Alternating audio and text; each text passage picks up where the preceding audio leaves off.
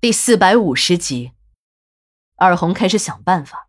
做他们这一行的，见识过形形色色的男人，大多数来这里的男人都会用一些这样那样的性用品，以延长一下快乐的时间。对于这些男人来说，如果消费一次时间太短，不划算不说，也不过瘾。就这样，东山村悄然形成了一个蓬勃的地下产业——性保健品。这些性保健品并没有被应用于正常的市场，大多数被卖到了这些性服务场所，尤其是人肉团的驻扎地，更是由于小姐的数量众多，也变成了这些性保健品的重灾区。也许人们在生产性保健品之初是出于良好的愿望，让那些有障碍的人也能享受生活的快乐，可在后来的应用过程中却远不是那个情况。就说那些延长时间的药物吧，有抹的。有喷的，还有口服的，种类之繁多，堪比天上的星斗。那些长期混迹于花街柳巷的男人们，或多或少的都有一些功能性障碍，有问题还想去快活，那便要想一点办法了。这些用了药的男人们，个儿顶个儿的超级持久，有些用过了量的人，在小姐们的身上一折腾就是几个小时。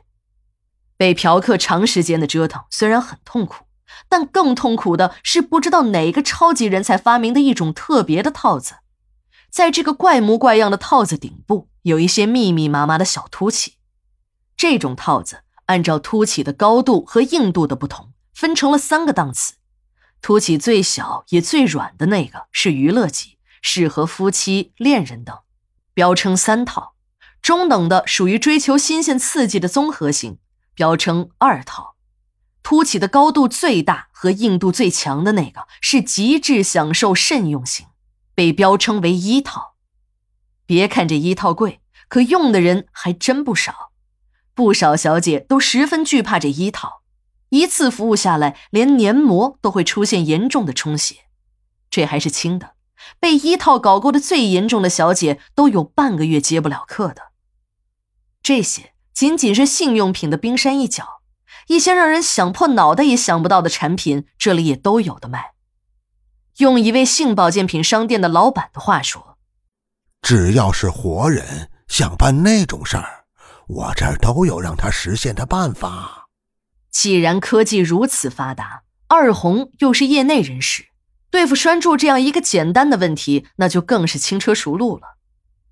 栓柱这个人很憨，每次在用这喷剂之前，都是由二红帮忙。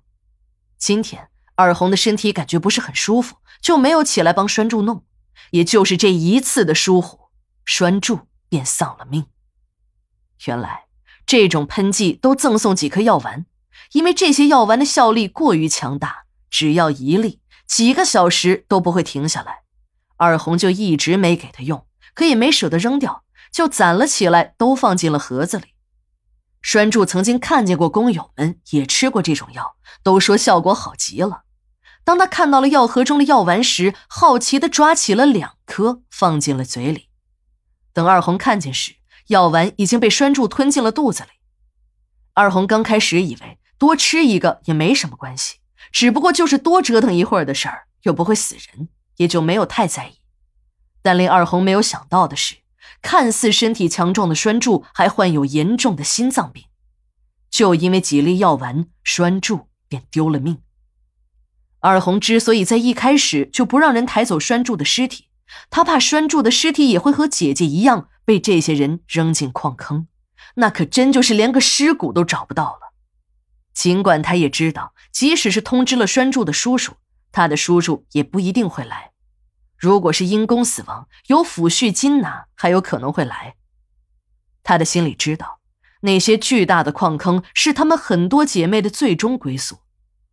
他们所从事的职业特殊，像他这样没有家人的就不必说了。即使是那些有家人的，也基本上都断绝了来往。这些姐妹死的时候，家里人根本不来收尸。大多数的小姐家属都认为，家里有这样的人是最丢脸的事情。这些不孝子孙早就和他们没有了关系，死在了外面更是好事儿，省得回家丢人现眼。阿军发现二红说到这里，眼睛里透出了绝望的神色。